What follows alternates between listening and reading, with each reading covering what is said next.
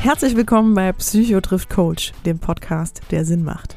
Wir sind Juli Brückmann und Kurt Neubersch. Wir sind Psychotherapeut und Coach. Und wir sind Geschwister, die jede Woche über die wichtigsten Themen aus der Praxis und dem Leben sprechen. Offen, authentisch und persönlich. In der einen Woche sprechen wir kurz und knackig über eine Fragestellung, in der wir auch eure Hörerfragen mit einbeziehen. In der anderen Woche gehen wir ein Thema intensiver an und holen dazu auch gern mal Gäste mit an den Tisch. Kollegen, Experten, Betroffene. Schön, dass ihr auch dabei seid. Jetzt aber ab ins heutige Thema. Ja, herzlich willkommen zu einer neuen weiteren Folge Psycho trifft Coach. Und äh, ich bin sehr aufgeregt, muss ich sagen, denn wir sitzen heute nach anderthalb Jahren mal wieder persönlich bei einem Gast von uns und ähm, bei keiner geringeren. Und wir freuen uns wirklich sehr, dass wir es geschafft haben, sie zu uns äh, an den Tisch zu holen. Und zwar ist heute bei uns Frau Professor Dr. Luise Reddemann. Mhm. Erstmal schön, dass Sie da sind. Oder schön, dass ja. wir hier sein dürfen ja, genau. bei Ihnen. Ja, danke für die Einladung ja. und dass Sie jetzt zu mir gefunden haben. Ja. Sehr, sehr gerne. Sehr gerne. Ähm, ja, weil ja im Grunde genommen, äh, Frau Rennemann ist ja eigentlich eine, äh, eine, Kollegin von dir, Kurt, und es ist heute wirklich ein äh, sehr tolles Thema, finde ich, auch was sehr gut in dein, ja auch zu deinem Schwerpunkt passt. Mhm, genau. Vielleicht äh, würde ich daher gerne mal an dich abgeben, den Ball weitergeben. Genau, erstmal ganz kurz so als und. Überleitung, genau, in der Hinsicht, dass äh, ja, an Frau Professor Dr. Reddemann kommt man nicht vorbei, wenn man mit Psychotherapie zu tun hat. Äh, allein schon in der Ausbildung, ähm, die zahlreichen Bücher und auch, wie oft sie auch genannt, genannt worden sind in der Ausbildung, allein zu Imaginationsübungen, Trauma, Therapieverfahren und so weiter. Da werden sie häufig ja zitiert. In fast jedem Lehrbuch sind sie mit zitiert worden, gerade zu dem das Thema. Weiß ich gar nicht. Ja, also, also zumindest, zumindest diese, die ich in den Händen hatte. Ich will jetzt nicht anmaßen, ich habe alle in den Händen gehalten. Ja. Und das hat mich immer sehr, also da gucke ich schon, das hat mich immer sehr beeindruckt und äh, Genau, und äh, zwei Bücher möchte ich auf, also drei Bücher müssen wir erwähnen. Das eine ist das mit den Imaginationsübungen, ne? das, was Sie wirklich super gut zusammengefasst haben, finde ich. Dann das Buch, weswegen wir hier sind und auch, was wir auch mit schwerpunktmäßig heute machen, Kriegskinder und Kriegsenkel in der Psychotherapie. Und wir möchten auch darauf hinweisen, dass wir jetzt vor kurzem, glaube ich, während der Veröffentlichung ein neues Buch ja auch veröffentlicht haben. Ne? Ja. Wenn Sie da vielleicht auch noch gleich was zu sagen wollen, da freuen mhm. wir uns sehr drüber. Und ähm, ja, ich freue mich sehr, dass Sie sich zur Verfügung stellen, dass wir hier anreisen durften in Ihre privaten Gemächer. ja, ich finde es toll, dass Sie das auf sich genommen haben. Vielen ja, Dank. Ja. Okay, damit würde ich das Wort auch dann direkt an Sie abgeben und ja, genau. vielleicht Frau Rennmann, vielleicht haben Sie Lust, auch sich selbst nochmal vorzustellen, so ein bisschen ähm, für die Hörer und Hörerinnen, die jetzt, sage ich mal, mit Ihnen noch nicht so Berührung hatten, ähm, vielleicht was so auch Ihr Schwerpunkt ist, ähm, äh, was so Ihre Arbeit äh, bedeutet hat und ne, dass Sie vielleicht da auch nochmal einfach reinkommen.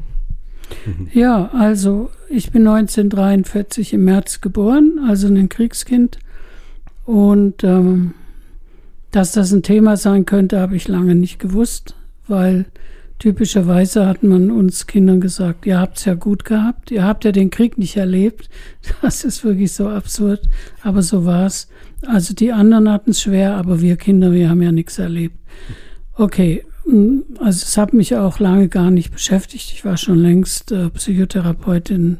Da habe ich dann ein bisschen angefangen, mir da Gedanken zu machen. Ich stamme aus einer Familie, wo es viele Ärzte gibt und Apotheker und habe dann schon als Zehnjährige gefunden, ich will auch Ärztin werden und habe dann Medizin studiert und äh, im Lauf dieses äh, Studiums wurde mir immer klarer, dass es, dass die Psyche wichtig ist.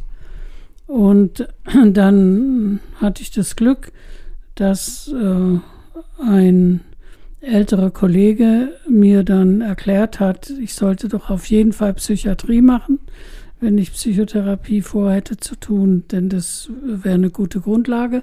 Und der Empfehlung bin ich gefolgt und habe dann also erstmal Psychiatrie gelernt und war da in, in der Klinik, Landesklinik Düren, äh, ab Herbst äh, 1970.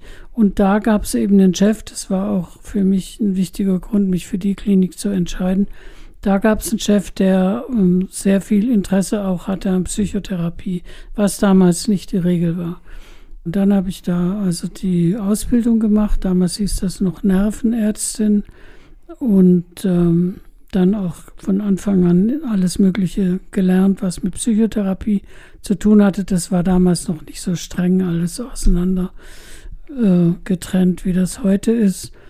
Und ähm, habe dann also mir vorgenommen, ich wollte Psychoanalyse lernen, bin aber dann ähm, nach fünf Jahren Klinik erstmal in eine Praxis gegangen. Da hatte ich dann schon einiges gelernt über Psychotherapie und habe dann ab 1980 noch die Ausbildung gemacht als Psychoanalytikerin und äh, fand das wichtig und hilfreich. Allerdings das Kriegskindleben wurde in der Lehranalyse auch nicht thematisiert. Das war damals überhaupt nicht üblich. Also da, wenn man da so rumhört, das Thema wurde auch in den Analysen mehrheitlich eher vermieden. Ja, wir waren halt noch nicht so weit, kollektiv da genau hinzuschauen. Und dann hat es ja genug anderes zu, zu besprechen gegeben.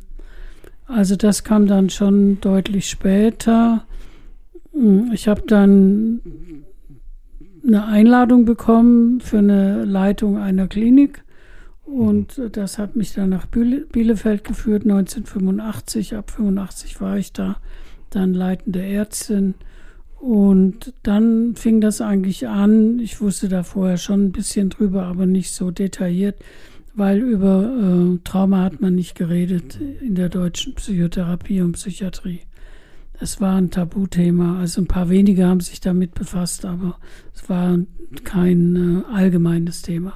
Also in der Klinik kamen dann eben vor allen Dingen Patientinnen, die uns erzählt haben von Gewalt und sexualisierter Gewalt und äh, die uns auch erzählt haben, sie hätten ja schon Therapien gemacht und da hätte man immer gesagt, sie würden sich das einbilden, aber sie würden sich eben nicht einbilden und äh, sie hätten von uns gehört, dass wir ihnen glauben würden. So ist das dann langsam entstanden in dieser Klinik, dieser Traumaschwerpunkt. Und wenn man mal anfängt mit Trauma, dann, dann ist da viel, was einem dann auffällt. Also natürlich ist es die sexualisierte Gewalt ein totales Tabu noch in den 80er Jahren.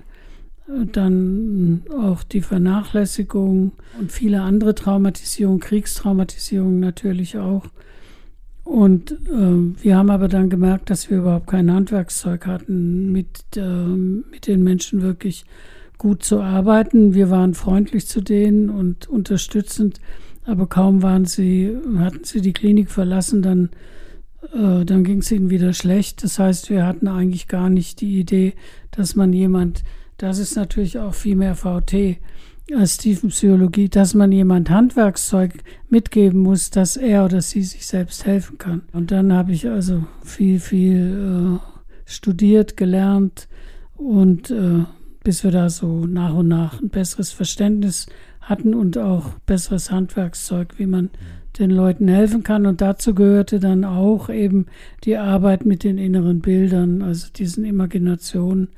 Das war was, was mich immer schon interessiert hat und dann habe ich halt vielleicht achtsamer als andere dazugehört, wenn Patientinnen dann auch so Bilder verwendet haben und habe sie eingeladen, doch mal vielleicht mir darüber mehr zu erzählen.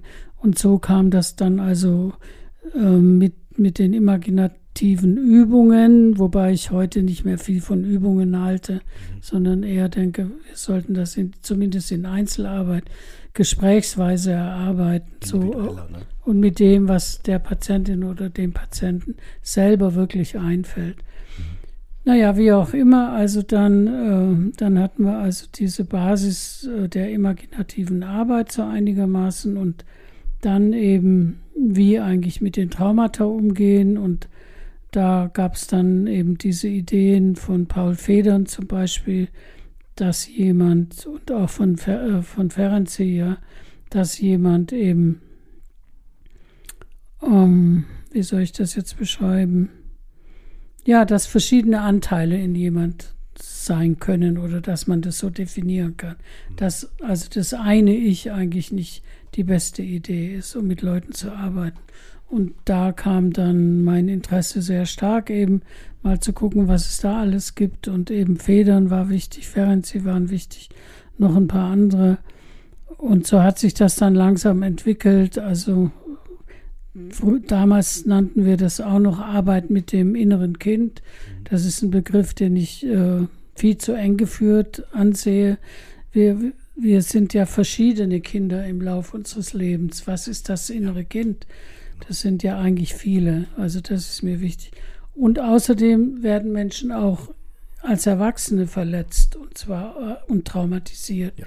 Also Traumatherapie sollte sich auf alles beziehen, was ein Mensch im Lauf seines Lebens an Extrembelastung durchgemacht hat. Und dann außerdem entscheidet natürlich die Patientin, der Patient selbst, womit er oder sie sich dann befassen will und nicht wir. Das ist mir auch sehr wichtig. Jedenfalls, also heute rede ich einfach von verletzten Anteilen und die, die können Babys sein und Kleinkinder und ältere Kinder und natürlich auch Erwachsene. Das war also ganz wichtig, äh, diese Arbeit sozusagen mit verschiedenen Ichs oder Anteilen oder Ego-States. Und äh, da bin ich nach wie vor so froh, diese Perspektive zu haben, weil man dadurch die Patientinnen, also die erwachsene Person von heute, so gut entlasten kann, wenn man darauf hinweist, da lebt etwas in ihnen, aber sie sind nicht identisch mit dem. Mhm. Und das gilt natürlich dann auch, um das jetzt mal äh, schon zu benennen, das gilt natürlich auch für das Kriegskind oder die Kriegskind-Anteile in den älteren Menschen. Ja. Ich bin ja kein Kriegskind, sondern ich bin eine erwachsene Frau, die bald 79 Jahre alt ist und in, in dieser Frau leben eben Anteile, die den Krieg erlebt haben. Nachkriegszeit war mindestens so schlimm, wenn nicht schlimmer. Auch äh, das kenne ich ja auch viel bewusster dann schon und so weiter. Mhm, ja, also das ist mir ganz wichtig. Mhm. Das habe ich nicht erfunden, das haben andere vor mir auch schon gewusst. Der erste meines Wissens, der das schon benutzt hat, das war Pierre Janet, also ein mhm. französischer Psychiater und Psychotherapeut, der sich ganz viel mit Trauma befasst hat. Und C.G. Jung war bei dem ganz lange und hat von ihm gelernt und hat dann auch ein Konzept entwickelt äh, mit, mit so verschiedenen Anteilen. Und es gibt noch eine Reihe anderer. Mhm. Jedenfalls fand ich das dann wie eine Befreiung, so ein Konzept zu haben und nicht, ich bin, äh, was weiß ich, verrückt oder was. Nein, da ist ein verrückter Teil in mir oder ein leidender oder ein traumatisierter. Und äh, ich bin zutiefst überzeugt, dass das was ist, was man jeder Patientin, jedem Patienten anbieten sollte. Wenn die Patientin das nicht haben will, dann haben wir das zu respektieren. Aber man kann ja zumindest mal darauf hinweisen, wie das wäre, das zu verwenden, dieses Konzept. Das ist natürlich ein Konzept. Naja, also das war dann so die Entwicklung des therapeutischen Ansatzes und dann haben wir gemerkt, dass in vielen Leuten auch noch andere Anteile sind, die eher sich benehmen wie Feinde, innere Feinde und ähm, wo wir dann aber nach und nach auch verstanden haben, die sind auch zum Schutz entstanden und dass man äh, eben auch gut daran tut, mit diesen Anteilen zu arbeiten. Und aber ganz wichtig, und das verdanke ich dem Peter Fürstenau, das war mein wichtigster Mentor, der hat immer gesagt, zwei Erwachsene arbeiten zusammen. Und dann hat er fortgesetzt an verbliebener Kindlichkeit. Ich habe das für mich so übersetzt, zwei Erwachsene arbeiten zusammen, also das heißt, der Patient und der Therapeut arbeiten zusammen an allem, was nicht ähm, gut verarbeitet ist, egal in welchem Alter. Ja, mhm. und das äh, aber letzten Endes die Idee, dass zwei Erwachsene zusammenarbeiten, die verdanke ich Peter Fürstenau. Mhm. Der hat mich lange begleitet in Supervision. Da ging es dann eher auch um die Arbeit als Klinikleiterin. Und ähm, ja, der hat auch eins meiner, für eins meiner Bücher ein Vorwort geschrieben. Und diese, diese Idee, die habe ich dann immer weiter verfolgt. Und die haben auch andere Leute neben ihm oder vielleicht auch vor ihm natürlich auch schon gehabt. Also wer was erfunden hat, weiß man nicht so genau. Auf jeden Fall gibt es eben in dieser Psychotherapie-Szene viele, die mittlerweile es vorziehen, eben mit diesem Konzept verschiedener Anteile zu arbeiten. Ja. Allerdings gibt es halt viele Kolleginnen und Kollegen und das kann ja auch sinnvoll sein. Ich mache es nicht. die arbeiten dann direkt mit den Anteilen. Also mhm. zum Beispiel auch in Trance oder in, mit Hypnotherapie, äh, Hypnotherapie. Und das versuche ich, wenn immer möglich, nicht zu tun. Ich halte wirklich an dieser Idee, zwei Erwachsene arbeiten zusammen. Können Sie das näher ausführen? Das finde ich sehr spannend. Mhm. Ja, die, äh, sagen wir mal, jemand kommt und erzählt, äh, das ist so eins meiner Lieblingsbeispiele. Also eine erwachsene Person kommt und erzählt, gestern hatte ich wieder eine Panikattacke. Ich hatte wieder eine Panikattacke. Okay. Und dann, dann erzählt sie das und ich äh, sage da so gut ich kann was Freundliches, Mitfühlendes, dass es ja auch schlimm ist, so eine Attacke zu haben. Und dann gucken wir da ein bisschen weiter hin und dann, ähm, dann kommt der Moment, wo ich mir erlaube zu fragen, wie alt fühlen Sie sich eigentlich, wenn Sie diese Panik haben? Und das Erstaunliche ist, dass nicht alle, aber sehr viele Leute sofort irgendwas Kindliches nennen. Ja, ich fühle mich da wie zwei oder drei. Aha. Ja, und haben Sie eine Idee, was mit diesem kleinen Kind in Ihnen ist, dass das so in Panik ist? Und dann kommen halt diese üblichen Geschichten, 70er Jahre vor allen Dingen, also das ist die Generation meiner Kinder. Ja, ich war da ähm, nachts immer allein. Meine Eltern sind immer ausgegangen. Und dann, dann hatte ich wahnsinnige Angst und habe auch geschrien. Und dann kam manchmal die Nachbarin und hat sich um mich gekümmert oder so. Solche Geschichten. War das mal gehört. War das typisch für die 70er Jahre? Frau Redemann? Das war das, typisch. Die kenne ich. Ich bin 76, deswegen. Ah, okay. Ja, also, weil Sie das ja, gerade so eingeleitet ja, haben. Wir waren ja so offen und so fortschrittlich. Und aber von Entwicklungspsychologie haben wir noch nicht viel gewusst. Und wenn das Kind mal gut versorgt war und geschlafen hat, dann konnte man es doch allein lassen. Dass es dann aufgewacht ist und Panik hatte, da haben wir leider nicht genug dran gedacht. Mhm. Also ich, ich, bin nicht gerne weggegangen und äh, fand es auch wichtig, bei den Kindern zu bleiben. Aber ich, viele, viele fanden das einfach dann auch spießig und dann hat man halt die Kinder allein gelassen. Naja, das wäre jetzt ein Beispiel, was relativ häufig mir begegnet ist. So, und was mache ich dann? Dann sage ich zu dem Patienten oder zu der Patientin, das heißt doch eigentlich, das sind doch nicht Sie, das ist ein jüngerer Teil von Ihnen, der äh, sich meldet, wenn Sie beunruhigt sind, dass, dass dann abends um neun irgendjemand, auf den Sie warten, nicht kommt. Kann, können Sie mit der Idee was anfangen? Und das können eben ganz viele Leute, es leuchtet denen sofort ein. Und dann frage ich, was die Person davon hält, sich jetzt, dass die Erwachsene, die hier oder der Erwachsene, der hier bei mir sitzt, sich mal um dieses Kind in sich kümmert. Ja, und viele äh, finden das dann auch sehr natürlich und können das machen. Und wenn nicht, mache ich Vorschläge. Können sich vorstellen, dass Sie das kleine Mädchen, den kleinen Jungen in den Arm nehmen und ihm was Liebevolles, Tröstendes sagen. Und auch das können ganz viele Leute. Ja. Also das ist nicht so, dass Menschen, die nicht liebevoll behandelt worden sind, das überhaupt nicht könnten. Das ist auch wichtig, den Menschen das auch zuzutrauen. Aber man kann es nicht erzwingen. Anbieten und wenn, wenn das Angebot angenommen wird und die Patientin sagt mir, aber ich kann das nicht, dann mache ich natürlich äh, Vorschläge, wie wäre es, wenn und so weiter. Und manche sagen auch, ich kann das nicht, möchte mit dem Kind nichts zu tun haben. Dann frage ich, wie wäre es, wenn Sie sich sowas wie ein hilfreiches, Meer, äh, ein hilfreiches Wesen vorstellen wie im Märchen? Würde das gehen und dass sich dann so ein hilfreiches Wesen, wie es in Märchen ja ganz viele gibt, dann um das Kind kümmern, das geht auch. Also, man, aber was mir wichtig ist, und das verdanke ich eben Fürstenau, dass wirklich der Erwachsene erwachsen bleibt. Das, das ist halt die Idee, das erwachsene Ich ist eingeladen und wird von mir natürlich unterstützt, sich um sich selbst zu kümmern, beziehungsweise um diese Anteile in sich. Und da springen mir ganz viele Kollegen ins Gesicht. Das kann Echt? man dort, ja, natürlich. Also ich meine, es gibt auch viele, die verwenden es gerne und sagen mir dann, das ist hilfreich, aber es gibt auch ganz viele, die finden das unmöglich. Man kann es doch den Leuten nicht zumuten, dass die das selber machen.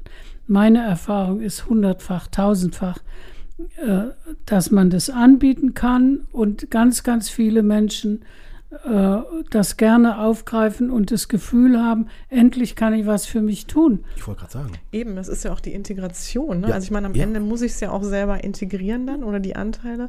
Ähm, aber was ich nochmal, darf ich nochmal kurz fragen, Frau was ich so spannend finde, ist, warum sagen Sie, es ist ratsamer, als die Anteile selber ähm, Als Therapeutin.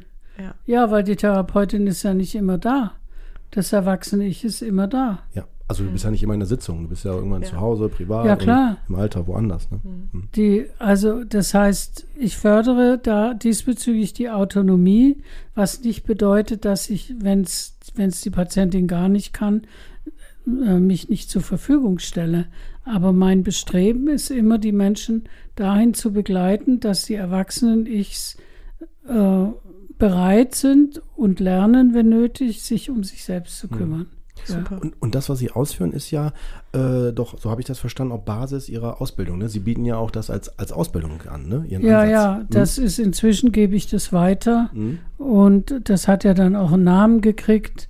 Das heißt psychodynamische imaginative Traumatherapie, hm. eben weil es um Imagination auch geht. Aber davon mal abgesehen, ich würde jetzt den Namen nicht so hoch jubeln, Alles weil gut. wir, wir ja. arbeiten ja immer mit Vorstellungskraft, egal was wir jetzt machen. Und aber gut, wir haben diese Bilder und wir haben den Vorschlag von verschiedensten Imaginationsübungen, die man vor allen Dingen natürlich mit Gruppen dann sehr gut machen kann. Das mhm. war ja bei uns in der Klinik dann auch wichtig, diese Angebote. Das nannte sich Stressbewältigungstraining. Und da haben wir dann natürlich auch mhm. diese Übungen vermittelt in der Einzeltherapie, finde ich, soll man einfach mit den Patientinnen drüber reden, was ihnen für Bilder einfallen, wenn sie an dieses unglückliche Kind denken, weil ja. denen fällt schon was ein. Ja, ja. um die da abzuholen. Ne? Ja. ja. Aber ich kann Ihnen sagen, also aus eigener Erfahrung, als ich in der Psychiatrie gearbeitet habe, war das so um 2000 rum, war erstmal der Begriff Trauma eher so ein, also zumindest war es meine Wahrnehmung, äh, dass gesagt wurde, oh, bloß nicht zu nah, nicht zu sehr da dran gehen. Ja, ja. Wer weiß, was da dann aufgeht und dann kriegst du das gar nicht mehr äh, in den Griff und so weiter. Da hatte ich auch immer mich gefragt, so warum ist denn hier jemand mit 19, 20 Jahren schon so 10, 12 Medikamente gegen Schmerzen, gegen alles Mögliche, weil natürlich die ganze Symptomatik da zum Blühen kommt, zum Florieren. Und auch die Frage, die ich mir, die ich mir immer gestellt habe, ist, warum gab es gerade zu dem Zeitpunkt auch noch zu wenig Informationen darüber? Wenn ich allein den Begriff Dissoziation nehme, ne, das ist ja so ein Begriff, damals gab es meines Wissens nach noch kein Fachbuch dazu. Das kam, glaube ich, erst so bis 2003, 4, 5. Also ein richtiges Fachbuch, wo es ausführlich erklärt wird, wie kann man Therapie machen und so weiter. Ne, als ich dann später selber in die Ausbildung gegangen bin, habe ich dann gesehen, dass ja unter Dissoziation mindestens 8, 12 äh, Unterkategorien ja, ja, ja schon gibt. Schon. Ja, ne, also worauf ich für die Hörer, die, es nicht, die sich nicht damit auskennen und damit nur deutlich zu machen, halt, dass, dass das Fachwissen ja immer spezifischer wurde und auch eine andere Herangehensweise da war. Und direkt auch daran meine Frage geknüpft, was würden Sie denn sagen, ab wann ist denn überhaupt eine Sensibilität für den Begriff Trauma überhaupt, wann hat das denn stattgefunden in Deutschland, dass man das anders betrachtet ja, und wertschätzt? Also ich will jetzt nicht behaupten, dass ich das abschließend sagen kann. Mein Eindruck ist, es hat angefangen mit Eschede. Mhm, okay. Das war 96, wenn ich es richtig weiß. Das Bahnunglück meinten Sie? Das, ne? Dieses ja. Riesenbahnunglück, da ist der Traumabegriff in der Öffentlichkeit häufig benutzt worden. Okay.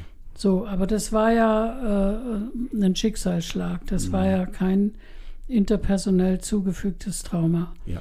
Und über die interpersonellen Traumatisierungen gab es natürlich immer schon na, immer, also gab es äh, diverse Gruppen, zum Beispiel die Wildwassergruppen, die haben in den Anfang 80er Jahren schon angefangen, äh, sich zu bilden und eben an den an Gewalt und sexualisierter Gewalt zu arbeiten in den Gruppen. Da war übrigens die Alice Miller ganz wichtig. Okay. Die hat da einen ganz wichtigen Impuls gegeben, hatte okay. damals 83 muss das gewesen sein, ein Interview in der Zeitschrift Brigitte und das hat einiges in Gang gesetzt, mhm. aber auch nicht so viel, weil 85, als ich die Klinikleitung übernahm, haben uns die Patientinnen alle äh, erzählt, dass sie halt, wenn sie das, wenn sie das irgendwelchen Therapeutinnen, Therapeuten gesagt haben, der Vater hätte sie missbraucht, wurde das sofort abgewiegelt. Das bilden sie sich ein und Richtig. oder dann wurde gefragt, das haben sie bestimmt selber gewollt und so ein Zeugs, ja. ja. Aber immerhin, da hat es, also haben häusliche Gewalt war so Anfang der 80er Jahre in bestimmten Gruppierungen. Aber dass der Begriff Trauma wirklich in die Öffentlichkeit kam, das war eben erstens Eschede. Dann gab es noch so ein Bergwerksunglück, da habe ich den Namen jetzt nicht parat. Mhm. Und dann gab es mhm. noch Rammstein, dies, dieses mhm. äh, ja. furchtbare ja. Unglück. Ja. Das waren also aber alles sozusagen keine Man-Made-Traumata.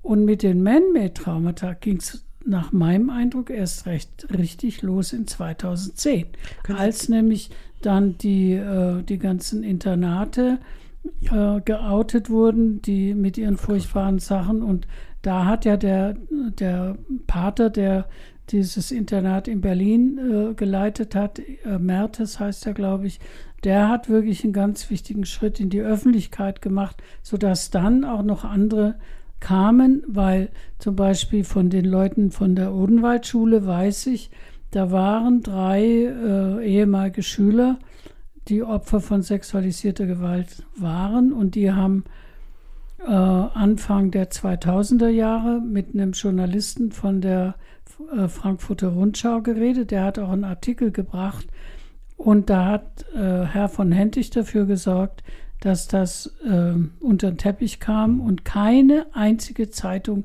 hat sich dazu geäußert, mhm. hat das übernommen, ja.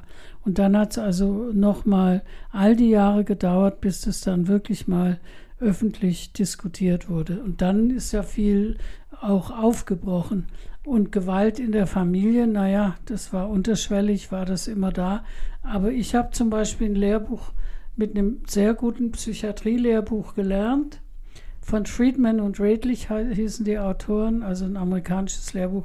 Da stand drin, und der Bessel van der Kolk zitiert es auch, der Vater-Tochter-Inzest käme einmal auf eine Million vor. Das war die, die äh, Fachleute-Meinung, ja.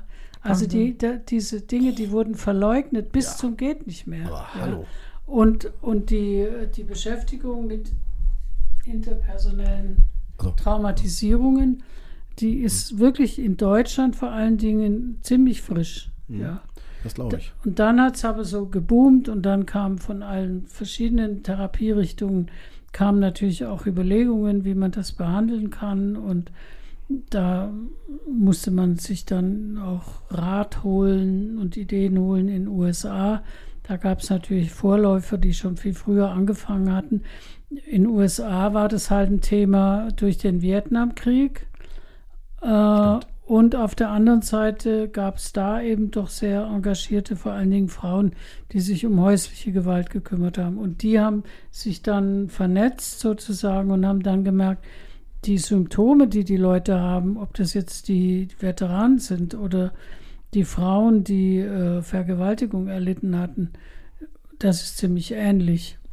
Würden Sie eigentlich sagen, äh, wenn man so zurückguckt, dass das, äh, würde ich jetzt vermuten, nämlich als Laie, äh, dass das auch sicherlich einen, einen großen Effekt, also ein großer Effekt daran liegt, dass bis, ich glaube, in den 80ern ja die Frau nicht als gleichwertig betrachtet worden ist. Da musste ja sogar die Frau sich noch eine Erlaubnis holen, dass sie arbeiten darf. Mhm. Und die gesetzliche Regelung, ich glaube, die sogar bis heute doch noch zählt, wo doch der, der Mann, oder ich glaube, so eine Klausel, ich hoffe, die ist schon rausgenommen worden, dass der Mann irgendwie ein Recht hat auf Sexualität. Ja, ich glaube, das ist also was Bescheuertes, ein Glück. Ja, ja. also ja, nur um nochmal deutlich zu machen. Ja, ja, nee, nee, aber nur nochmal um deutlich zu machen, wie, wie, wie jung das ist. Allein das Kinderschutz gibt es erst seit 2000, das Gesetz. Vorher war es ein Züchtigungsrecht. Also nur nochmal so, ich glaube, dass das mit, ne, in dem Bewusstsein. Und da, und da muss man jetzt schon sagen, Deutschland und äh, in gewisser Weise auch Österreich, also die zwei Haupt-Nazi-Länder, die, die haben da besonders lange gebraucht, mhm. um, um wirklich diese Dinge die anzuerkennen und, mhm. und umzusetzen. Und das ist auch längst noch nicht fertig. Aber es ist auch in anderen Ländern natürlich nicht fertig. Mhm. Und auch da geht es immer wieder von vorne los, dass dann irgendwelche das wieder bezweifeln. Aber ähm, so ohne weiteres kann man jetzt heute nicht mehr sagen, dass es sowas nicht gibt wie sexualisierte Gewalt in der Familie und, und so weiter. Also hat sich schon viel verändert. Äh, die Frage ist halt dann immer geblieben, mehr oder weniger, ja, wie hilft man jetzt diesen Menschen? Ja. Mhm. Ähm, und da hatte eigentlich in Deutschland kaum jemand wirklich brauchbares Handwerkszeug. Also alle, die dann so angefangen haben, sich darum zu kümmern, haben sich, oder die meisten, haben sich dann wirklich auch Rat geholt, vor allen Dingen in den Niederlanden. Mhm. Die Niederländer haben ganz früh äh, schon angefangen, sie mit Trauma intensiv zu befassen. Und natürlich auch Amerika. Also und da, da hat man dann, also ich war bei einem niederländischen Kollegen, der mich da sehr beraten, sehr gut beraten hat. Und wir hatten auch jemand als Supervisor bei uns in der Klinik, auch ein niederländischer Kollege. Also so haben wir dann alle lernen müssen. Ja, und mhm. da, da gibt es halt jetzt wieder Probleme, weil die einen meinen, man muss ganz schnell dann die Leute dazu bringen, dass sie sich mit ihren Traumata auseinandersetzen. Und die anderen meinen, man muss erst gucken, wie stabil jemand ist, damit man den Menschen einladen kann, wenn er es überhaupt will. Das ist ja auch nochmal wichtig, äh, sich mit den Traumata auseinanderzusetzen, sprich darüber zu reden. Und das ist eine Kontroverse, die ist jetzt da. Ja. Also mh, mm, die geht so weit, dass äh, bestimmte Leute behaupten, die Redemann konfrontiert gar nicht. Und da habe ich mir äh, von einem guten Jahr mal erlaubt, einem Kollegen zu sagen, Sie haben ja wohl meine Bücher nicht gelesen, weil in all meinen Büchern steht natürlich ja. Phase 3 der Traumatherapie, Konfrontation. Genau. Und ich möchte Sie bitten, das jetzt mal zu tun. ja, also es ist wirklich schlimm. Ja, genau, es ist wirklich ja. schlimm, wie man da auch dann tatsächlich diskriminiert wird. Naja, aber ich bin, ich bin schon dafür, dass wir freundlich mit Menschen arbeiten. Mhm. Und ich halte nicht so viel von diesem schnell, schnell konfrontativ. Ich bin auch der Meinung, und es ist auch in Einklang mit dem Patientenrechtegesetz, das bestimmen letztlich alles die Patientinnen und Patienten, nicht wir. Wir können nur anbieten, wir können Empfehlungen nach bestem Wissen und Gewissen aussprechen, aber es ist die Patientin, es ist der Patient, die entscheiden, ob sie sich auf was einlassen wollen oder ja. nicht.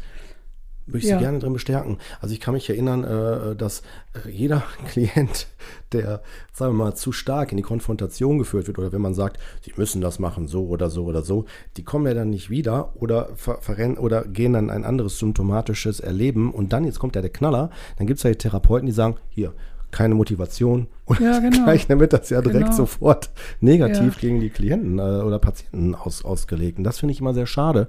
Das, da streite ich mich heutzutage noch mit Gutachtern, wenn ich Anträge schreibe und nach 80 Stunden, erstmal nach ungefähr 60 Stunden klar steht, dass das ein Trauma ist. Und dann versuche ich nach einer 80. nach einer Verlängerung für VT jetzt äh, noch eine Verlängerung zu machen und erkläre jetzt, wir sind nicht mehr im Depressionserleben, wir sind jetzt hier im Traumaerleben. Und dann muss ich bis zum Obergutachter mit dem noch diskutieren, äh, dass ich hier Trauma mache. Und dann sagt der, sagt der Obergutachter zu mir, ja, Trauma kann man doch schnell behandeln. Ich sage so, ja, wie genau. schnell behandeln? Ja. Dann sagte er mir, sagte er mir, sagte er mir, ja, schneller als Schizophrenie und bipolare Störung. Ich sage so, ja, okay, wenn wir jetzt in so Dimensionen denken, okay, aber no, ne, das also, stimmt das ja auch ja, nicht. Ja, ja, genau. Aber wir haben ja keine Diagnose, also die ist ja in vorgesehen in, in dem neuen ICD, der aber ja immer noch nicht da ist. Mhm. Äh, komplexe posttraumatische Belastungsstörung ja. heißt es dann da. Genau. Und da wird also zumindest anerkannt, dass es diese komplexen Probleme gibt. Und die, äh, das hat die Judith Herman schon in den 90er Jahren alles detailliert beschrieben. Und die redet übrigens nicht von PTBS in ihrer Aufzählung der Probleme. Aber jetzt heißt es eben komplexe posttraumatische Belastungsstörung. Und das bedeutet, dass ganz viele Patientinnen, die an komplexen äh, Traumafolgen leiden, nicht diagnostiziert werden können mit dieser Diagnose, okay. weil äh, es ist im ICD-11 gefordert, dass die Leute, denen man diese Diagnose gibt, PTBS-Symptome haben müssen. Also diese Trias, die man sonst mhm. hat, die Übererregung und das äh, Dichtmachen und äh, die vegetative Übererregung, Übererregung auch. Genau. Ja, also das heißt, wir mhm. haben wieder keine gescheite Diagnose und äh, das kann man noch so viel feiern, den Fortschritt. Aber für die Patientinnen ist es nicht so ein Riesenfortschritt. Mhm. Und für uns letzten Endes, die wir Diagnosen geben müssen, ist es auch nicht so angenehm. Da müssen wir halt wieder alles verschlüsseln, was da so ist. Die sind depressiv, die haben Ängste, die haben Zwänge, die haben haufenweise psychosomatische Beschwerden. Also das alles mhm. findet und Sucht auch ja. ganz viel Das sind also ganz komplexe Probleme, aber die haben nicht alle die PTBS-Symptomatik. Ich, ich habe da mal eine Frage an Sie, Frau Redemann. Ich merke das immer, wenn ich mit Klienten arbeite und ich arbeite ja schwerpunktmäßig jetzt mit Trauma, auch Gruppentherapien mache ich sogar mhm. damit, aber vorwiegend psychoedukative Arbeit und äh, mal Wertschätzung, sehr viel Stabilisierung und Kontrolle und so weiter, den, den, den Teilnehmern zu geben und auch, dass man schaffen kann und so. Ähm, ich habe festgestellt, äh, dass, dass das unheimlich viel ausmacht, wenn die sich überhaupt erstmal ernst genommen fühlen. Wenn die ja, wissen, genau, da ist jemand, der hört mir zu, der nimmt mich ernst und nicht nur, weil ich jetzt hier irgendwie jetzt hier die nächste Nummer bin in der Therapiestunde, sondern weil er ein Interesse hat und das auch glaubhaft vermittelt mhm. und gleichzeitig auch diese Wertschätzung. Und dann kommt mir da direkt in den Sinn, ich, Sie kennen ihn vielleicht sogar persönlich, ich leider habe ihn nicht mehr kennengelernt. Klaus, ich denke einmal an Klaus Grave, der ja auch versucht hat, immer mit diesen ganzen Grundlagen, was macht genau. das aus? Und da muss ich sagen, bin ich totaler Fan von, sag, eigentlich sitzen wir alle in einem Boot und man sollte ja eher die Dinge, wie Sie auch gerade sagten, zusammenziehen, ne? sei es VT oder auch die anderen Dinge, dass man voneinander lernen kann. Und deswegen meine Frage an Sie, wie würden Sie das denn einschätzen? Was macht aus Ihrer Sicht denn äh, so, was sind so die Grundlagen, um, um gute, aus Ihrer Sicht gute Traumarbeit machen zu können? Ne? Naja, ist das, das auch sind natürlich, sind natürlich verschiedene Aspekte. Erstmal der Respekt vor dem anderen Menschen. Und auch ein Respekt, der sich darauf bezieht, dass der Mensch ja bis dato gelebt und überlebt hat. Das heißt, dass er eine Menge Möglichkeiten ja wohl hat und sich zum Beispiel auch nach denen zu erkundigen. Ja. Ich nenne das ja die Frage nach der Überlebenskunst. Mhm. Äh, und der Grave hat da andere Begriffe, aber dem geht es natürlich auch immer darum, dass wir nicht nur bei den Problemen bleiben, sondern eben auch uns äh, nach den Ressourcen erkundigen. Und das ist auch meine Idee und das war auch Fürstenhaus, äh, der hat schon in den 70er Jahren Artikel geschrieben über Progressionsorientierung in der Psychoanalyse. Da ging es eigentlich um diese Themen. Mhm. Also, dass man eben, das ist dann eine spätere Formulierung, dass man nach den Ressourcen guckt, die Leute haben. Ich nenne es auch Überlebenskunst. Was hat ihnen geholfen, mit all dem Schlimmen fertig zu werden? Und wer hat ihnen geholfen? Ja, und nicht nur jetzt nach den Traumaerfahrungen gucken, sondern wirklich den ganzen Menschen sehen und dann muss man gemeinsam entscheiden, wie kann es weitergehen, an was wollen sie arbeiten, frage ich die Leute. Mhm. Und äh, oder auch sage, also ich würde Ihnen gerne das und das vorschlagen, zum Beispiel, dass wir erstmal daran arbeiten, dass Sie eine bessere Affektsteuerungsfähigkeit entwickeln, ja, damit, dass sie besser klarkommen, wenn sie sich unter Stress fühlen.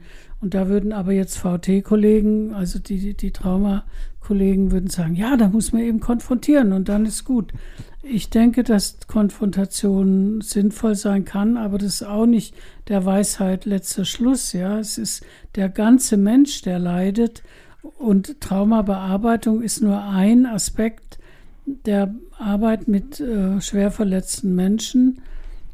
Und man muss natürlich auch gucken, also so wie in der Körpermedizin, da gibt es kleine Wunden, die heilen von selbst und größere, die muss man versorgen und noch größere, da muss man vielleicht einen operativen Eingriff machen. Mhm. Also, äh, und das kann man nicht alles über einen Kamm scheren und so ähnlich ist es auch mit diesen seelischen Wunden. Und außerdem müssen wir auch noch aushalten lernen, dass nicht alle diese Wunden heilen.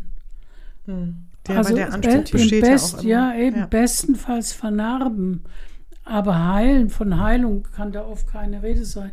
Naja, und das bezieht sich natürlich auch auf die traumatisierten Kriegskinder, die da ganz viel mit sich rumschleppen und das halt Jahrzehnte geschafft haben, einfach so weit weg zu tun, das sind ja unbewusste Vorgänge, mhm. dass sie es auch gar nicht wussten. Ja. Und äh, Sabine Bode hat mir erzählt, sie hätte ganz lang gebraucht, um ihr Kriegskinderbuch zu schreiben, überhaupt Leute zu finden, die mit ihr geredet haben, weil die alle gesagt haben, ich habe doch mein Leben im Griff. Ja. ja. Mhm. Und relativ wenige bereit waren, äh, anzuerkennen, dass da doch eine Menge Leidvolles war in ihrem jungen ja, Leben. Ja. Und das hat in den Anfang der 2000er hat es dann angefangen.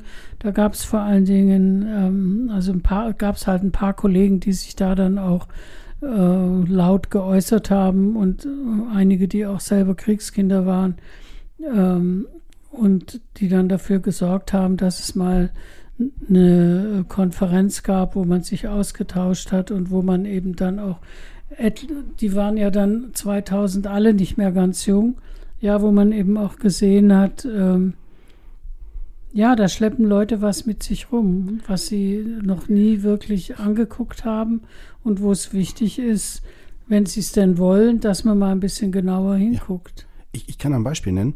Mein Opa, Jahrgang 1930, 31, ne, mhm. ne, väterlicherseits, war für mich immer wie so ein Ziehvater. Habe ich mich immer sehr, sehr, sehr verbunden gefühlt. Und ich hatte immer, ich meine, heute klar kann ich es natürlich anders bewerten, aber als Kind hatte ich immer das Gefühl, was ist da so? Ich hatte immer das gemerkt, da war irgendwie so, als wenn da so ein Mangel war. Ich hatte immer so die Nähe gesucht, habe mal versucht, den gute Laune so zu bringen und so. Und das war dann irgendwann auch so wie so ein, so ein Geben und Nehmen. Und ich habe später erfahren, dass er seinen älteren Bruder im Krieg verloren hat, der nämlich in den Krieg gegangen ist und nicht wieder wiederkam. Ja. Das war für ihn mit eine ganz wichtige Bezugsperson. Ne? Ja, genau. Und der gehört ja noch zu den älteren Kriegskindern, Anfang 30 geboren. Und das muss man natürlich dann auch angucken, entwicklungspsychologisch, also wie alt waren diese Kinder im Krieg. Also ja. 31 geboren würde bedeuten acht Jahre, als der Krieg anfing. 43 geboren, wie ich, heißt ja, da, war's, der, da war ja der Krieg in vollem Gang. Ja.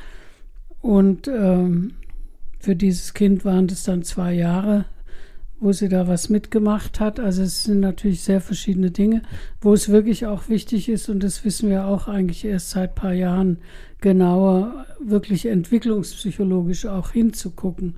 Was, was bedeutet es für ein zweijähriges Kind, solche Erfahrungen zu machen? Was bedeutet es für ein zwölfjähriges? Und da halt auch interessiert zu sein, die, die ganz kleinen, also wo die erwachsenen Menschen, die ganz klein waren im Krieg, die erinnern sich ja auch nicht. Da gibt es nur Körpererinnerungen. Mhm.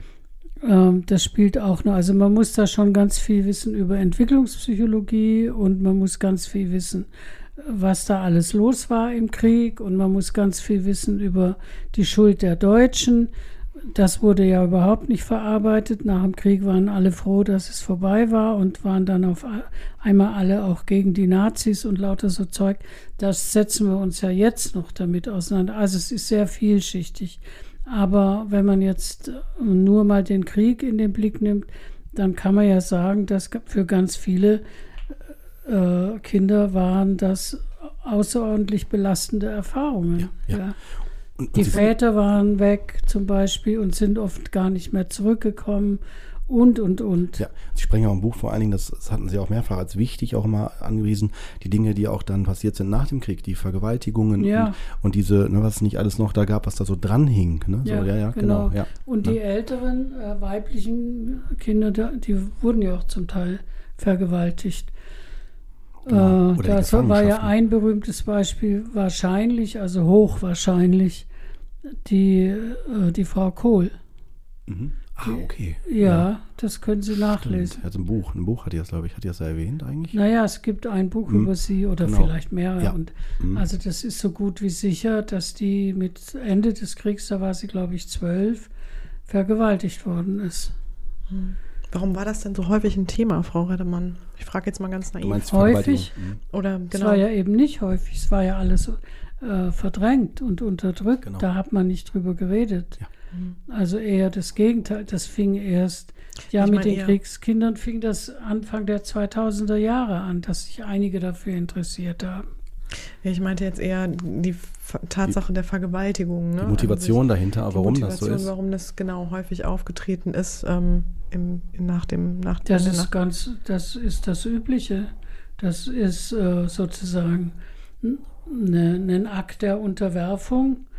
Und es wird überall, wo Krieg ja. geführt äh, wird, bis heute wird das gemacht, gilt mhm. es als normal, ja. dass man die, vor allen Dingen eben die Frauen vergewaltigt, um mhm. zu zeigen, wir sind die Herrscher. Ja, Erniedrigung und alles, was dahinter steckt. Ne? Und es war, war mhm. natürlich ein Tabuthema.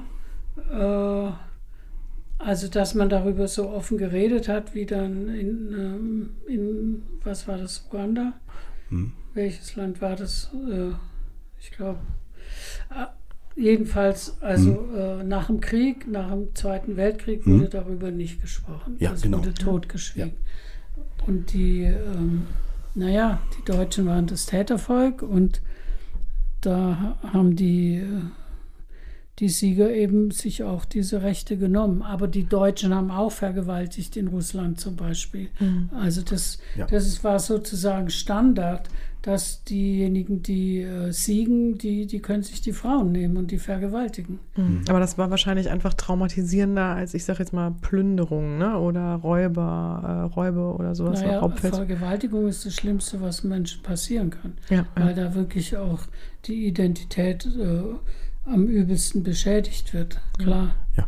Ja. ja, jede Form von Vernichtung, ja. Und die Folter, ne, die, die, Le die Leute, die aus der Folter oder Gefangenschaft auch freikamen, ist ja auch so ein Thema, kenne ich auch aus unserer Familie, Urgroßväter oder nicht Urgroßväter, sondern äh, als Partner dann dazugekommen, die gar nicht gesprochen haben, die einfach sich nur, ich, jetzt losgelöst von uns, so aber auch sehr häufig durch Alkohol oder sonstige Dinge, ne, sich nur ertränkt haben, abgeschaltet ja, haben. Ne? Das Beispiel. ist ja so ein Thema. Ne? Also die, genau. die Soldaten, die zurückgekehrt sind, die haben schlimme Sachen erlebt aber auch Schlimmes gemacht. Ja. Auch das ist natürlich Jahrzehnte später erst äh, teilweise aufgedeckt worden und wahrscheinlich ist, ist die Verarbeitung auch nicht abgeschlossen. Genau. Aber dass die, die deutschen Soldaten auch ganz schlimme Dinge getan haben und eben auch vergewaltigt haben, zum Beispiel, äh, das weiß man dann schon inzwischen. Ja. Und, ja. und doch erschwerend kommt da noch hinzu, dass ja die Generation, je nachdem wie alt die sind, ja auch äh, noch nicht mal den Ersten Weltkrieg verarbeitet haben. Ne? Die sind ja relativ das schnell, kommt, ne? kommt ja auch dazu. dazu ne? Mhm. Zack, genau. in den nächsten rein. Und, ja, das, äh, wird, ja, das wird sehr wenig bedacht. Mhm. Also in der Psychotherapie-Szene habe ich sowieso den Eindruck, dass ganz viele Kolleginnen und Kollegen null Ahnung haben von deutscher Geschichte und deutscher Geografie und dass das wirklich ein Manko ist. Mhm. Das muss man wissen. Ja. Wenn jemand sagt, äh, ich bin in Ostpreußen geboren, dann sollte man wissen, was das bedeutet hat Ende des Krieges, mhm. ja, und so weiter. Ah, und das, das beklage ich immer wieder und benenne das auch. Mensch, Leute, jetzt lernt doch mal was über Geschichte und wie, wie Deutschland ausgesehen hat bis 45 und so weiter, mhm. um Sachen. Und dann natürlich, was auch noch viel zu wenig aufgearbeitet ist, ist dann die Geschichte der ehemaligen DDR. Also da oh, gibt es ja. immer Stimmt. ganz viel zu tun. Ja. Oh ja. Ja. Also wir haben ja schon echt einiges äh, ertragen müssen, sage ich mal. Ich meine natürlich andere Länder auch, so meine ich das nicht, aber da ist natürlich auch echt Potenzial da, ne, für äh, mhm. eine traumatisierte mhm. Gesellschaft. Spricht man dann eigentlich, also ich spreche es jetzt mal beide an, also konnte ich auch, ist das so ein Mehrgenerationen-Thema, also ein klassisches, weil sie jetzt ja auch Kriegskinder, Kriegsenkel, ähm, also auch mal nochmal für die Hörer, ähm, für die Hörer und Hörerinnen, dass man das vielleicht nochmal betitelt? Also oder? Weitergabe von Generation zu Generation ist natürlich ein großes Thema, ja. wo man ähm, hingucken sollte eigentlich. Ja. ja also was haben denn diese kriegstraumatisierten ehemaligen Kriegskinder, was haben die weitergegeben an die nächste Generation? Mhm. Also an ihre Kinder. Ja, genau. Und, und äh, was haben die nochmal weitergegeben, teilweise an an deren Kinder, das wären dann also die Kriegsurenkel. Und das gibt ja, glaube ich, in der Bibel so einen Ausdruck, dass es bis ins siebenmal siebte Glied irgendwie braucht, bis alles verarbeitet ist. Mhm. Also das, das ja. wird vielleicht dann abgeschwächt, aber es geht, äh, vieles wird eben weitergegeben. Mhm. Eine Mutter, die äh, ein Kind bekommt, was schreit, soll ja vorkommen, und das dann erlebt, als wäre da irgendwie jetzt eine Situation im Krieg und die dann wegdissoziiert und nicht mehr in Kontakt gehen kann mit ihrem Kind, gibt schon wieder was Schreckliches weiter. Genau, ja, ja. genau. Ja. Sie ist dann nicht da. Gut erklärt nochmal. Genau. Ja. Sie ist nicht super. präsent, sie ja. ist nicht verfügbar ja. und das äh, belastet das, das Baby enorm. Und, und sie weiß es ja dann noch nicht mal. Ne? Wir nee. sprechen jetzt so bewusst darüber, dann weiß die Mutter das wahrscheinlich noch gar nicht. Nein, nein, die Mutter mal. haben das genau. natürlich nicht gewusst. Ne? Äh, dass das, außerdem passiert einem das ja ganz oft sozusagen unbewusst. Man, man rutscht so weg und und merkt ja. es eigentlich gar ja. nicht. Und will es ja nicht, ja, ja. genau. Und ich glaube auch, dass es einen großen Zusammenhang gibt, ist jetzt eine Vermutung, ich bin da jetzt nicht so total drin in, in der Wissenschaft und Theorie, aber auch einen bestimmten Zusammenhang zu dem, wie die Generationen sich weiterentwickelt haben, sprich Scheidungsrate, äh, wird, wird zum Beispiel auch von einer Mutter großgezogen worden, ist ja auch so ein Trend, dass dann irgendwann eine Zeit lang hat man nicht verlassen, da ist man eher, um aus dem Elternhaus zu gehen, hat man noch Kinder gezeugt, um eher aus dem Elternhaus zu gehen, ohne die Erlaubnis der Eltern ne? und später dann irgendwann hat man gesagt, komm, direkt weg und äh, Trennung. Also ich glaube, das nimmt ja auch eine, hat ja Auswirkungen auf die Dynamik, wer mich erzieht und so weiter. Ja, und ich denke halt, dass eben ein Baby oder ein Mensch, der als Baby nicht genügend gute Bindungserfahrungen gemacht hat, und das waren die Kriegskinder sowieso, aber deren Kinder leider eben auch ganz oft, ja, die sind nicht kein, kein sicherer Ort für, mhm. für ihre Kinder. Das ja. muss man leider mal sehen. Ja. Und da gibt es sicher noch viel auch aufzuarbeiten in den Familien. Ja. Und das ist halt alles miteinander verknüpft. Ja, das ist das Individuelle, es ist das, was in den Familien war, und das ist aber auch das, was eben in der Gesellschaft war. Das historisch. Da würde ich auch gerne kurz einhaken oder finde ich auch nochmal ganz interessant, Frau Rennemann, wenn Sie da nochmal was zu sagen können, weil wir ja nun mal jetzt auch, sage ich mal, die Möglichkeit haben, mit Ihnen zu sprechen. Sie haben natürlich jetzt auch einfach eine lange geschichtliche Entwicklung mitgemacht, auch psychotherapeutisch. Also was würden Sie denn sagen, was sind denn da auch ähm, mal so gesellschaftlich betrachtet die großen Themen gewesen? Also ähm, ne, jetzt, Sie sind ja wahrscheinlich auch nicht ohne Grund dann auf das Thema Trauma ähm, bei, bei der Nachkriegsgeneration oder bei der Kriegsgeneration gelandet, weil es wahrscheinlich zu dem Zeitpunkt, könnte ich mir jetzt vorstellen, einfach ein Thema war. Also weil man es gemerkt hat anhand der Fälle, die reinkamen. Und Wäre es möglich, Frau Reddermann, kann man so einen, so, einen, so einen Überblick geben, wenn das überhaupt möglich ist, dass Sie sagen können, zu der Zeit, als ich angefangen habe, war ganz häufig einfach das und das Thema. Ähm, ne? Jetzt aktuell, also ich gebe jetzt mal jetzt zum Beispiel von mir so ein bisschen den Blick. Ich finde, aktuell ist ja viel das Thema Überforderung, äh, Stress, ähm, das Gefühl, alles perfekt machen zu wollen, alles unter einen Hut zu bekommen, ähm, eigentlich alle Rollen und Erwartungen erfüllen zu wollen und so ein bisschen, ja, aufgrund der, der Möglichkeiten, die wir haben, auch so ein bisschen den Weg aus den Augen zu verlieren. Ähm, kann man, also jetzt könnte man das auch irgendwie retrospektiv mal so, können Sie das gut einordnen? Nee. Gar nicht, nee? Ist kann man, das, kann man also, das nicht so sagen? Äh, ist auch schwer. Also wir haben, ich habe ja in der Psychiatrie angefangen, bin ich auch nach wie vor froh. Da war äh, gleich am ersten Tag, das war so ein großer Saal und da war eine Frau, die hat furchtbar geschrien und auf ihren Vater geschimpft ja, und äh, in üblen Worten, eben das jetzt ein bisschen feiner ausgedrückt, dass der sie sexuell ausgebeutet hat. Dann wurde mir gesagt, die spinnt, ja, die ist eben schizophren, ja. Und das heißt, darum hat sich überhaupt niemand gekümmert in Deutschland. In Niederlanden war das anders. Die haben sich, die, die haben eben viel mehr ganz früh nach dem Krieg schon angefangen, sich mit Trauma zu befassen, also die Traumatisierung eben auch durch den Krieg, durch die NS-Geschichten und aber auch in den Familien viel genauer hingeguckt. So, bei uns war das nicht. Also, wir haben halt was über Neurosen gelernt, ja. Und, mm, und dann kam irgendwann mal die, die Idee mit den Frühstörungen. Und da kam dann vielleicht auch schon mal die Idee, dass vielleicht äh, also Babys auch eine angemessene, angemessene Form von, von Begleitung brauchen. Mhm. Aber ähm, ja, ja, klar. Ja. Ja, okay. Und dann, also dann habe ich ja vorhin schon erwähnt, 85 mhm. habe ich die Leitung der Klinik übernommen und da waren dann die Patientinnen, die von vor allen Dingen von sexualisierter Gewalt geredet haben und wir haben das denen geglaubt. Ja. Das war aber ein absolutes Tabu in Deutschland und ich musste mir Mitte 95 noch vom Kollegen sagen, sie sind ja genauso verrückt wie ihre Patienten als ich da über sexualisierte Gewalt, ja, so war das. Ne? Also äh, in Deutschland wollte man da überhaupt nicht hingucken und ich erkläre mir das so, wenn man mit Trauma anfängt, dann muss man sich halt auch mit der deutschen Schuld mehr auseinandersetzen und mit ganz viel anderem, also familiale Gewalt, aber eben auch kollektive Dinge. Und das äh, ging halt nicht. Die Mitscherlichs haben 64 dieses Buch geschrieben, die Unfähigkeit zu trauern, und haben aber nicht beachtet, dass halt äh, Menschen, die traumatisiert sind oder vielleicht sogar auch traumatisiert haben, das vermischt sich ja dann auch, bei vielen Menschen, dass die halt mal wieder geordnete Verhältnisse haben wollten und das nannte, nannte man dann wieder Aufbau oder was und äh, sich überhaupt nicht gekümmert haben um, um innere Vorgänge. Ja, in der Traumatherapie individuell redet man ja von Stabilisierung und dass äh, ein Mensch, der traumatisiert ist, eben sozusagen sich erstmal wieder sortiert und, und stabiler wird. Das gilt aber kollektiv meines Erachtens genauso. Und 64 waren die Deutschen nicht kein bisschen stabil.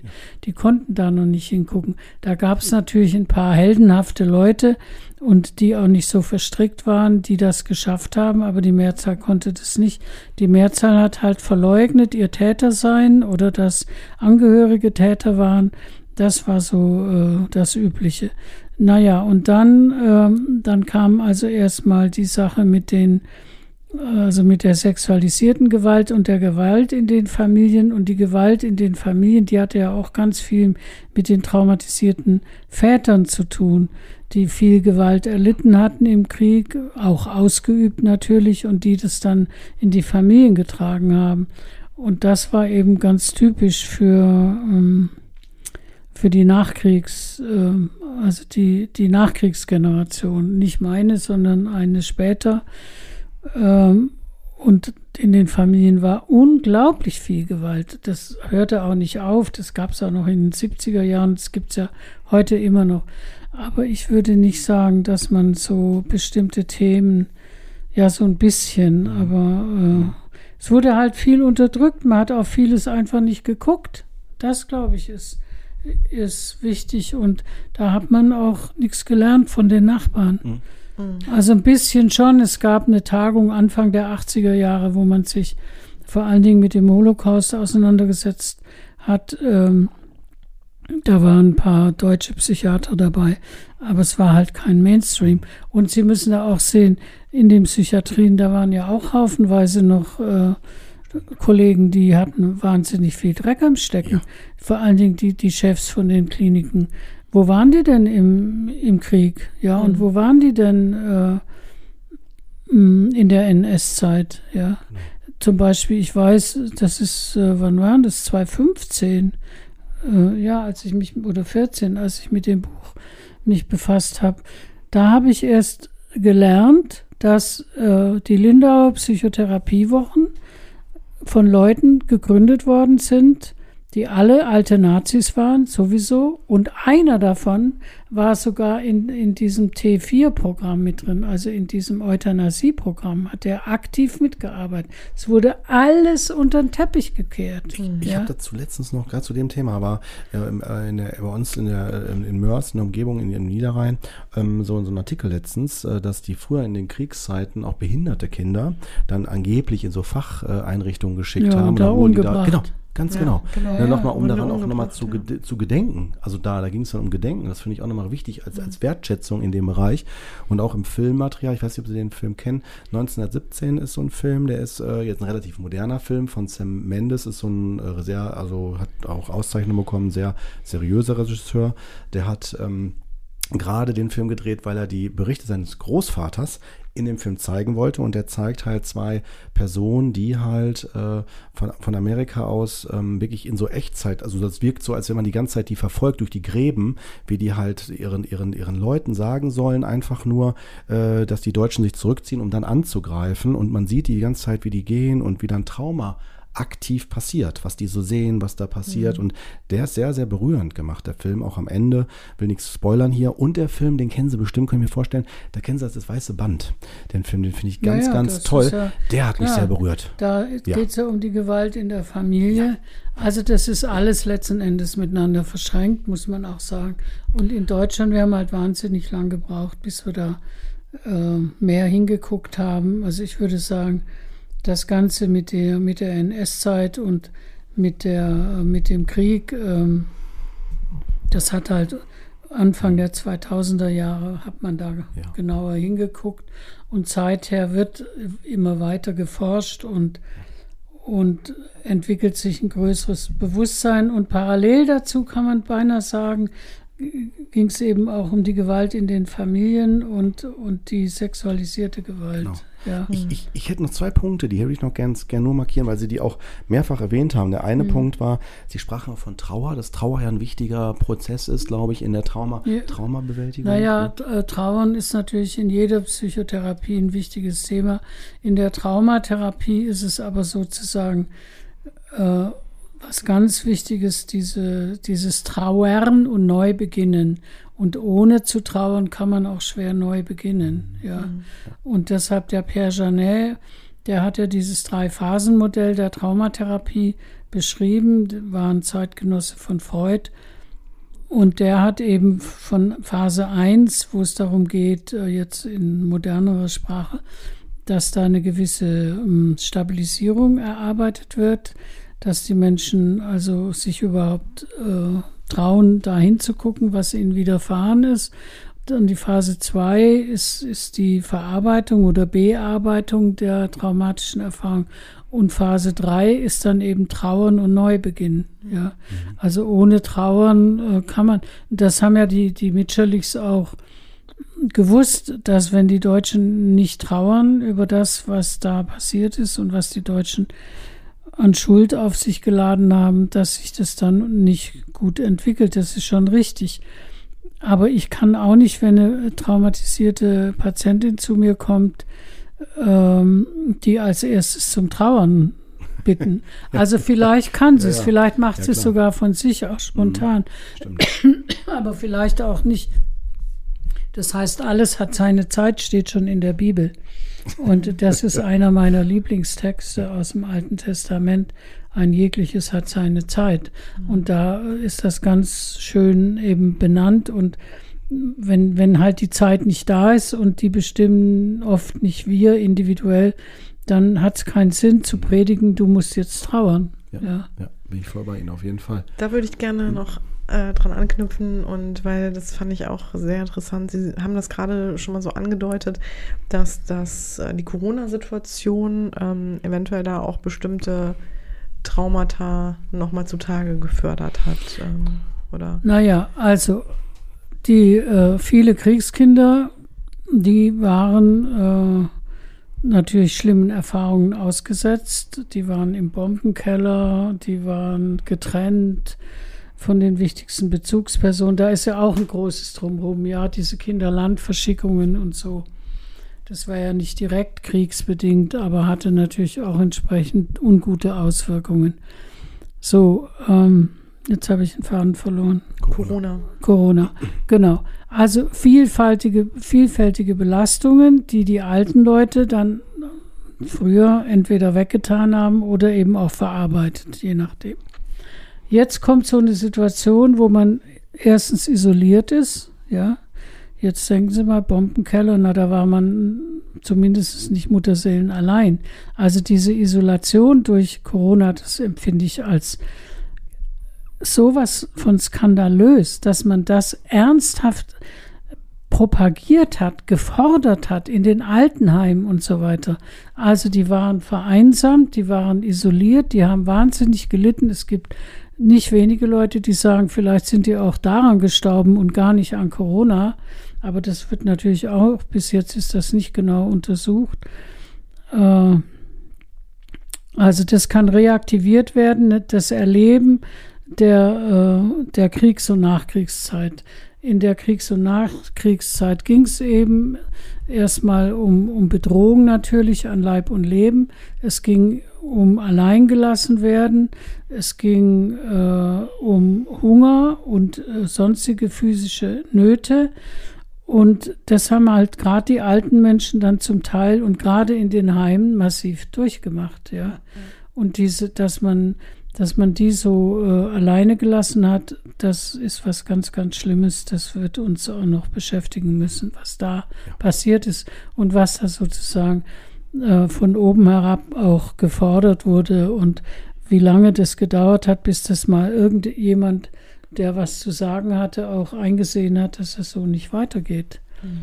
Also das ist, und deshalb denke ich, also erstmal, was den Alten in den Heimen widerfahren ist, war natürlich äh, eine Traumaaktivierung, aber auch dieses, diese allgemeine Stimmung, dieses ähm, Bedrohungsgefühl durch das Virus und dass man nicht weiß, was daraus wird und dann ja und auch da natürlich wieder dieses äh, sich isolieren, keinen anfassen dürfen und so weiter.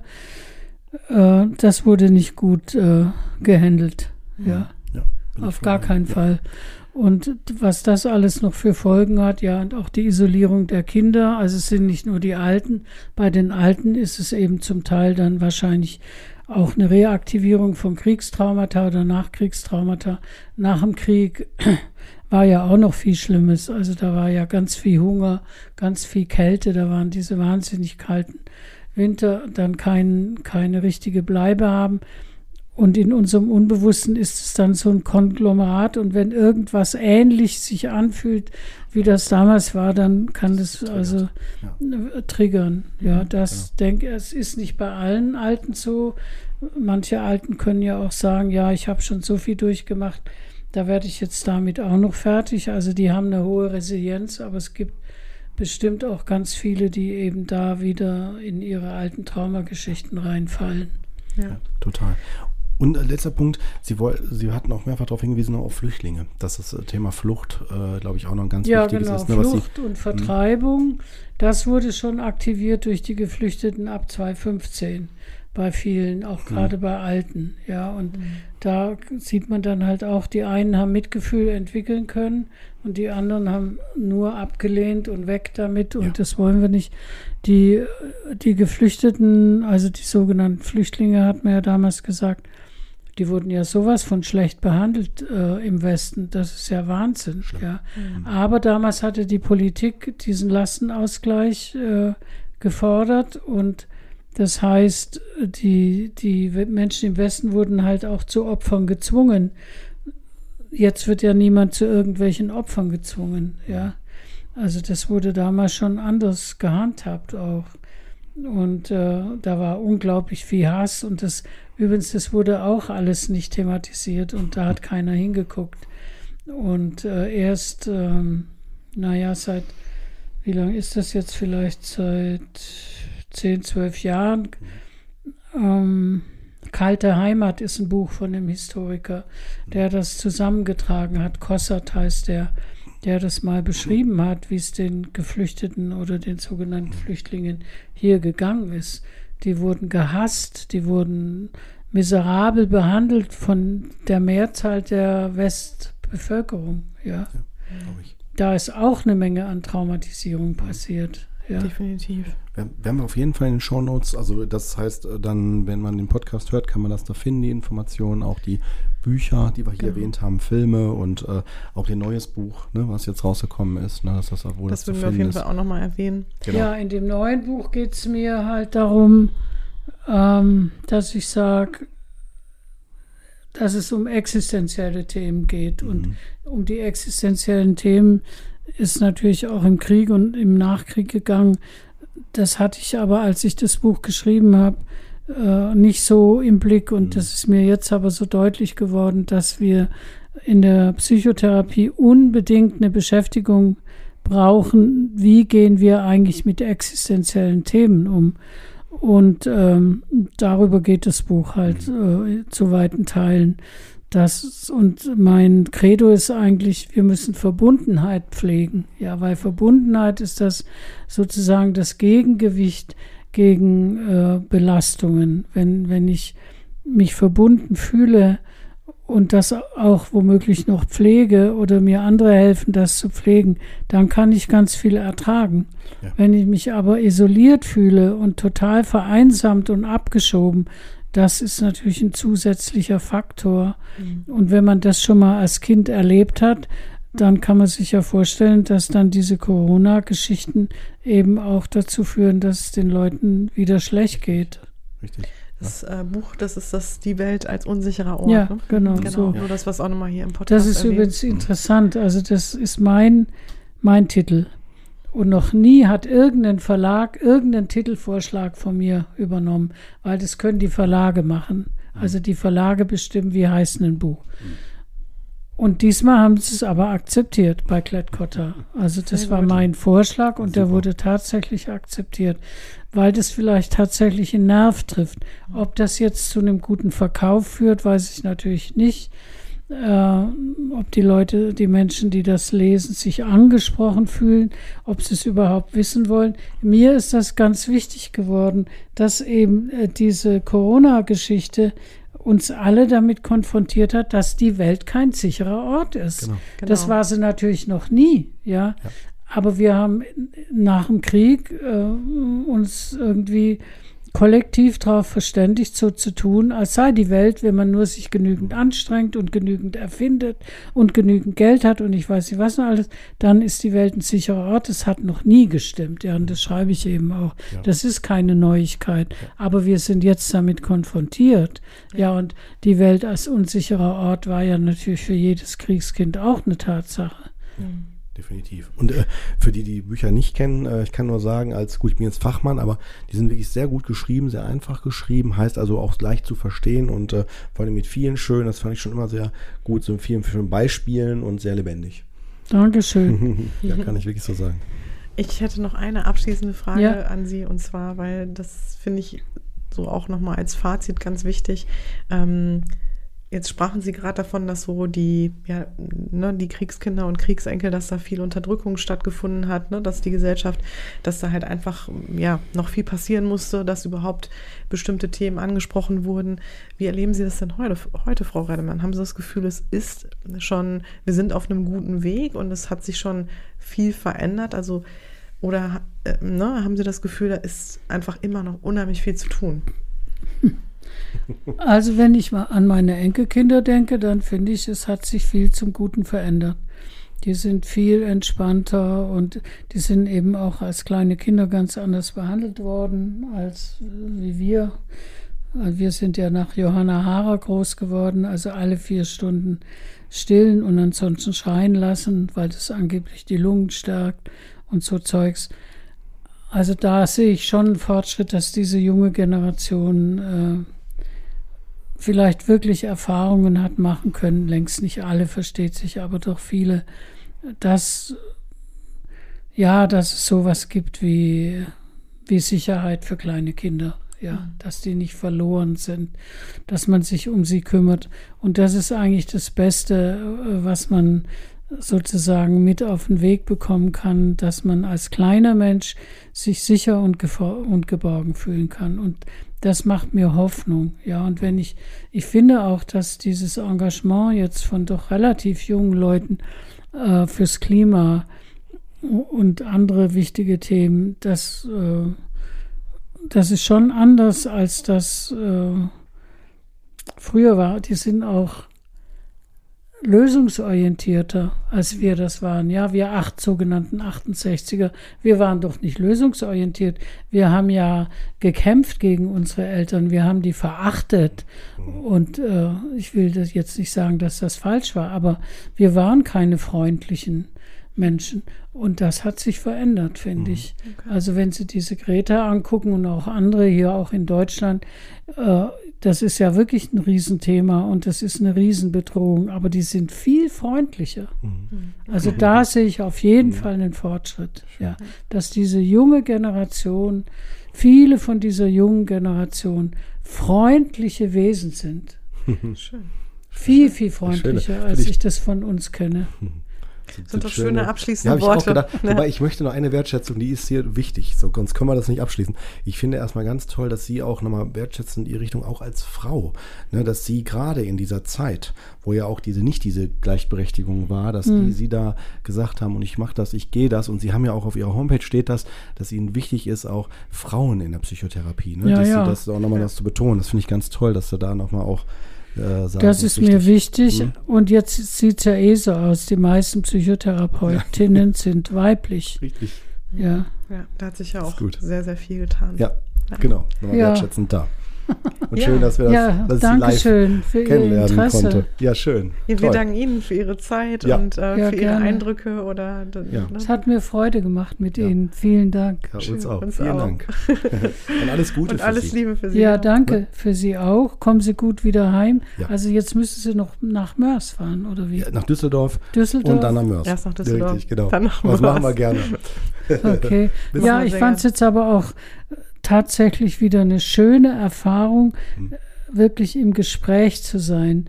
Ich hatte es schon mich so dran gewöhnt, dass man halt alles übers Netz macht, aber ja. es ist schon anders. Ja. Es ist wirklich ja. anders. ganz anders. Er hat uns auch wirklich total gefreut. Also ich fand es auch wieder ein ganz schönes Erlebnis mal. Und Sie natürlich auch, Frau Rennemann, ähm, persönlich kennenzulernen. Also wirklich ganz vielen toll. Dank dafür. Vielen Danke, vielen okay. Dank.